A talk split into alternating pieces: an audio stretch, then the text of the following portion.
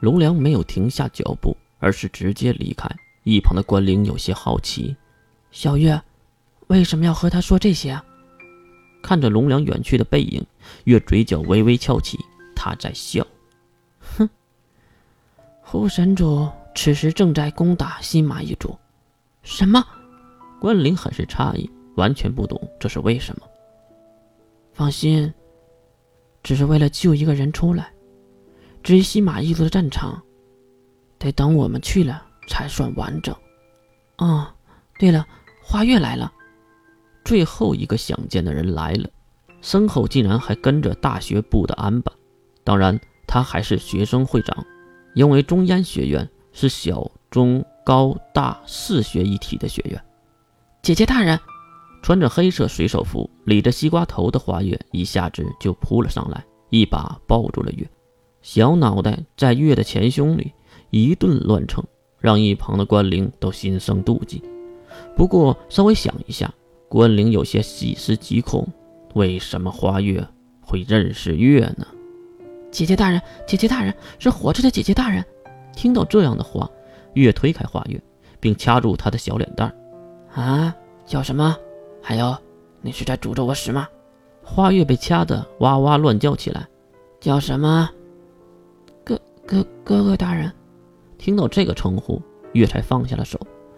花月也是在一旁揉着自己的小嘴巴。呀，再次的打招呼的当然是安巴会长，而月将脚下的一个黑色纸袋子拿起，并递给安巴。看到这个举动，关林更加不能冷静了，这就直接开喊：“等等等等等等等等！为什么花月会认识你？为什么安巴会长会跟着来？为什么昨天你让我脱下的文胸，那个会放在……”袋子里，然后竟然要交给安巴会长，这是什么和什么呀？哇，关灵姐姐疯了，你才疯了！关灵和花月说起了相声，不过关灵的问题是很正常的，只能让月来回答或解惑了。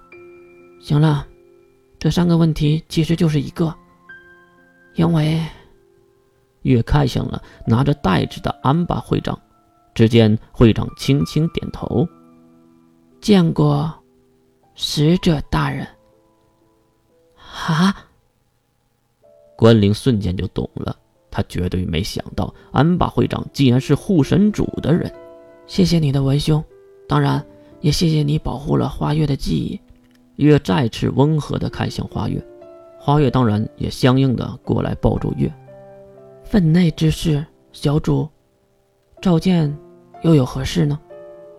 月看向安巴手中的袋子，第一，帮我买一个大一点的内衣，这个太紧了。这样的话，让关灵也好，花月也罢，都下意识的看向两人的前胸，估计都是在进行对比。第二，帮我去圣人庭院接一个人回来。圣人庭院，这是第一次出现的地名，也让关灵很是奇怪。可以看出。花月和安爸都是知道那是什么地方。见了三人后，月也是融入了校园的生活。直到某天中午吃饭的时候，四人组加上花月、小维六个人围在一起，不亦乐乎。不过最终还是提到了一个人的名字，那就是莫名其妙消失的另一个女孩。对了，阿舍尔呢？姐姐大人，她应该是回国了吧？反正，在琉璃月哥哥遇害后，他就消失了。姐姐大人，一旁的小维好奇地看向了花月，可能是有点奇怪他的称呼。花月急忙解释：“啊，我和琉璃月哥哥，还有月姐姐都是一个修道院的，所以月是姐姐大人。”呆萌的小维当然会相信了，毕竟这个是纯真的家伙。哦，原来是这样啊！其余四个人都感觉。太好骗了，这个小薇，以后怎么办呢？会不会碰到坏男人呢？难道真的所谓胸大无脑吗？怪不得作者陈星如此的聪明。确实，当时也没太注意阿舍尔的事儿，全校的师生都沉寂于悲伤之中。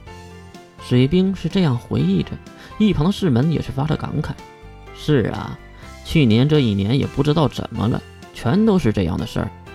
在一旁疯狂造饭的月可没想这么多。其实去年这一年，月应该经历的最多吧？